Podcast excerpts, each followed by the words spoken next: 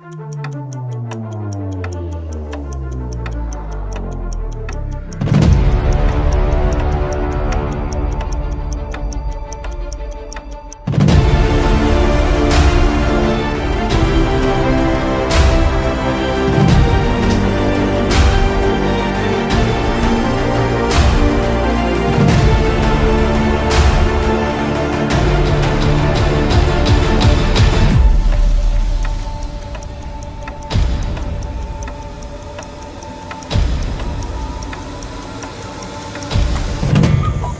Olá, minha amiga, olá, meu amigo, como é que vocês estão? Sejam bem-vindos a mais um episódio onde estudamos obras póstumas do nosso querido, tá aqui, Kardecinho, Allan Kardec, é, artigos que ele escreveu e que depois foram publicados após o seu desencarne. Provavelmente muitos destes artigos virariam, virariam uma obra nova.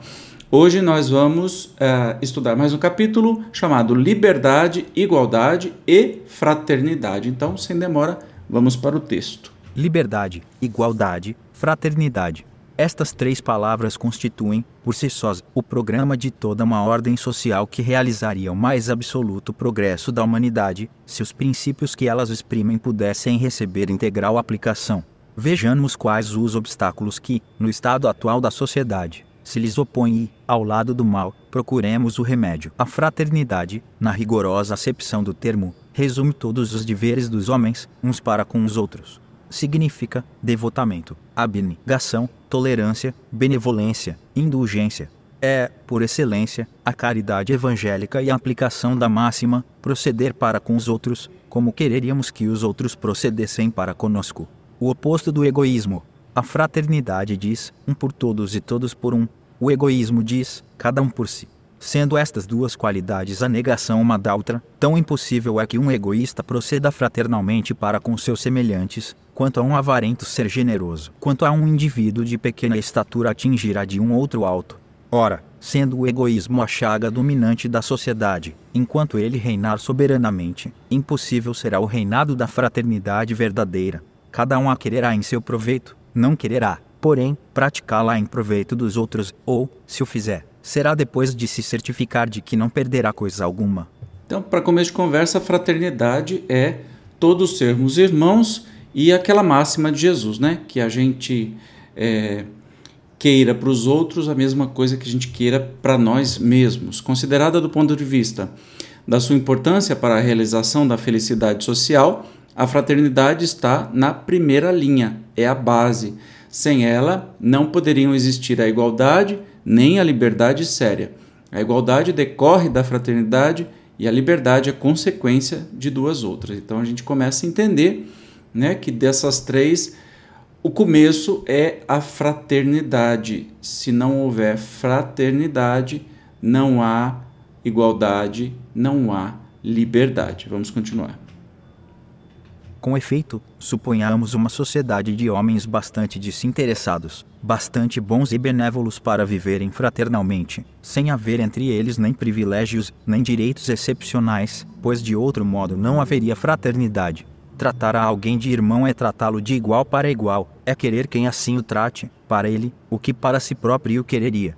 Num povo de irmãos, a igualdade será consequência de seus sentimentos, da maneira de procederem, e se estabelecerá pela força mesma das coisas. Qual, porém, o inimigo da igualdade?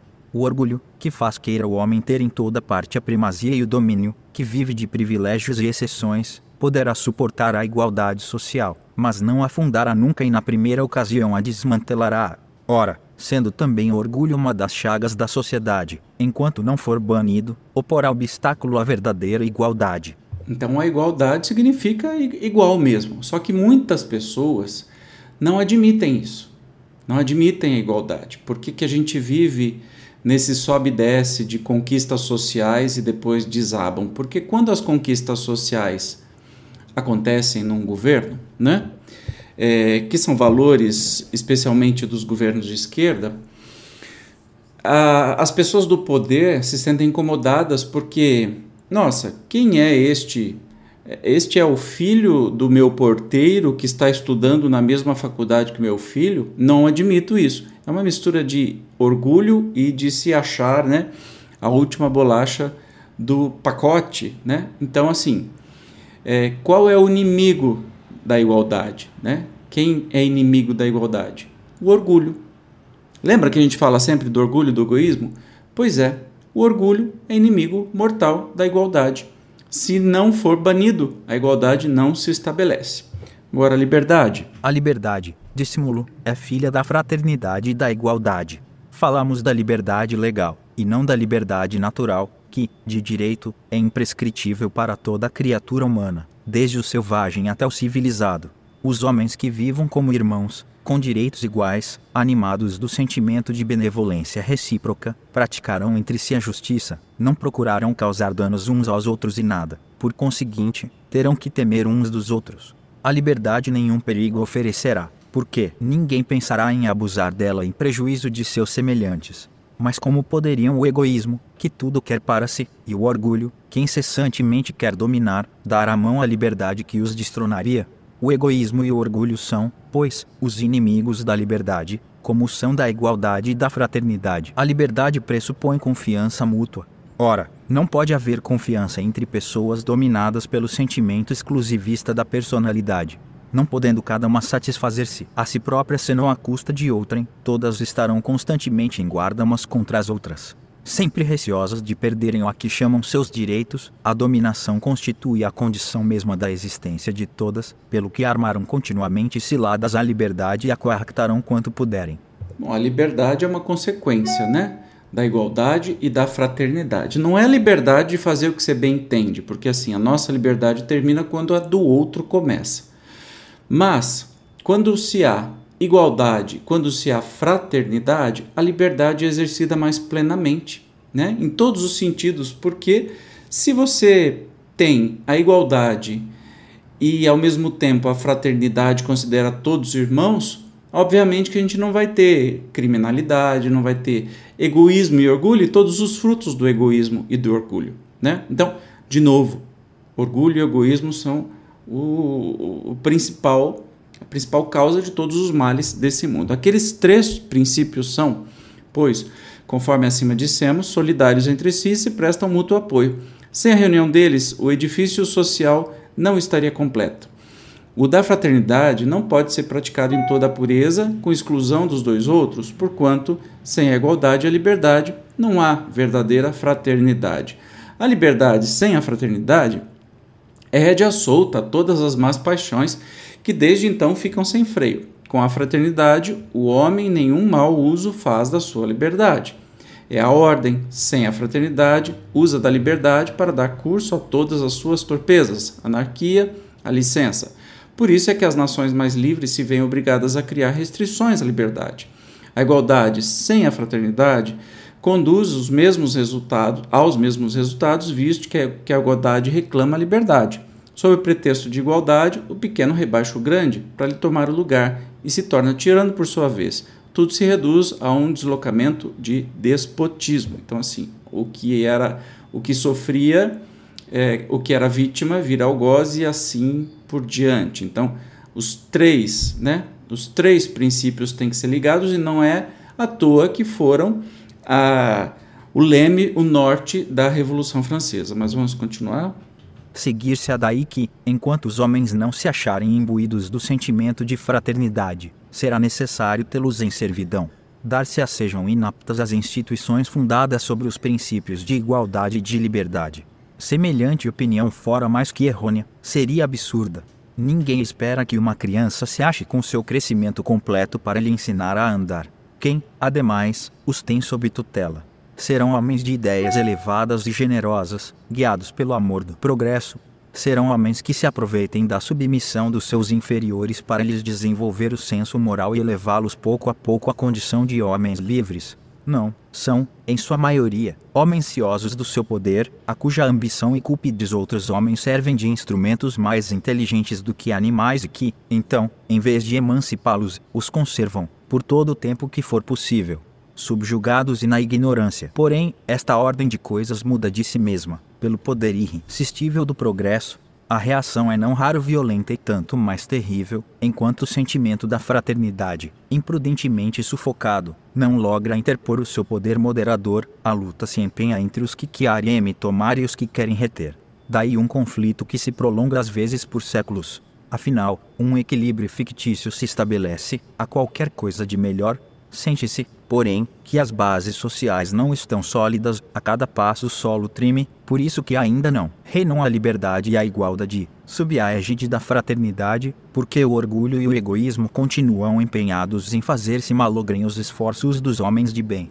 Todos vós que sonhais com essa idade de ouro para a humanidade, trabalhai antes de tudo na construção da base do edifício, sem pensardes em lhe colocar a cúpula Ponde-lhe nas primeiras fiadas a fraternidade na sua mais pura acepção. Então, assim, é, uma sociedade não, não, nasce pronta, né? É impossível. Aquele exemplo da criança, esperar a criança ter maioridade para aprender a andar não faz sentido. A gente vai andando, aprendendo, batendo cabeça, enfim. Mas sempre tem que começar pela fraternidade, né? Não tem jeito de ser por outro caminho. No entanto, para isso, não basta decretá-la e inscrevê-la numa bandeira, faz-se mister que ela esteja no coração dos homens e não se muda o coração dos homens por meio de ordenações. Do mesmo modo que para fazer que um campo frutifique, é necessário se lhe arranquem os pedrosos e os tocos, aqui também é preciso trabalhar sem descanso por extirpar o vírus do orgulho e do egoísmo, pois que aí se encontra a causa de todo o mal. O obstáculo real ao reinado do bem, eliminai das leis, das instituições, das religiões, da educação até os últimos vestígios dos tempos de barbárie e de privilégios, bem como todas as causas que alimentam e desenvolvem esses eternos obstáculos ao verdadeiro progresso, os quais, por assim dizer, bebemos com leite e aspiramos por todos os poros na atmosfera social. Somente então os homens compreenderam os deveres e os benefícios da fraternidade e também se firmaram por si mesmos, sem abalos nem perigos, os princípios complementares, os da igualdade e da liberdade. Será possível a destruição do orgulho e do egoísmo? Responderemos alto e terminantemente: sim. Do contrário, forçoso seria determinar um ponto de parada ao progresso da humanidade que o homem cresça em inteligência, é fato incontestável, terá ele chegado ao ponto culminante, além do qual não possa ir. Quem ousaria sustentar tão absurda tese? Progride ele em moralidade. Para responder a esta questão, basta se compare as épocas de um mesmo país, por que teria ele atingido o limite do progresso moral, e não o do progresso intelectual. Sua aspiração por uma melhor ordem de coisas é indício da possibilidade de alcançá-la. Aos que são progressistas cabe acelerar esse movimento por meio do estudo e da utilização dos meios mais eficientes. Então, sim, tem jeito de acabar com o orgulho e o egoísmo? A gente já discutiu isso né, em episódios anteriores aqui da, do Obras Póstumas. Claro que tem. Quando a gente olha para trás e vê como éramos no passado e como somos hoje, estamos num grau perfeito? De jeito nenhum. E o nosso caminho vai ser mais com certeza nós estamos num grau muito superior do que há 10 anos atrás, do que há 20 anos atrás, do que há 100 anos atrás. Né? Esse caminho se dá sem saltos. Né? É um aprendizado conjunto de todos nós, encarnados e desencarnados, e daqui a pouquinho encarnados de novo, e é assim que a história vai evoluindo e nós vamos evoluindo. E quando individualmente a gente conseguir chegar num ponto onde o amor reina mais, a gente consiga abafar mais o egoísmo e o orgulho né, no nosso espírito, a gente ganha uma promoção de ir para mundos onde as pessoas estão mais ou menos neste nível também que a gente alcançar. E aí a gente sai do planeta Terra, por exemplo, ou daqui a pouco, daqui a um pouco o planeta Terra é que sobe. Saem daqui aqueles que insistem em ser retrógrados, né? E ficam os progressistas. Então, como conselho aí é, aos que são progressistas, cabe acelerar esse movimento por meio do estudo e da utilização dos meios mais eficientes de se acabar com orgulho e egoísmo. Muito bacana, né? É, tudo, são pequenos estudos muito profundos aí é, de coisas bem interessantes. No próximo nós vamos estudar o que, que é aristocracia, vamos conhecer as aristocracias, os tipos Eu te espero como sempre. Obrigado pela sua presença até aqui. Até o próximo programa. A gente se vê. Tchau.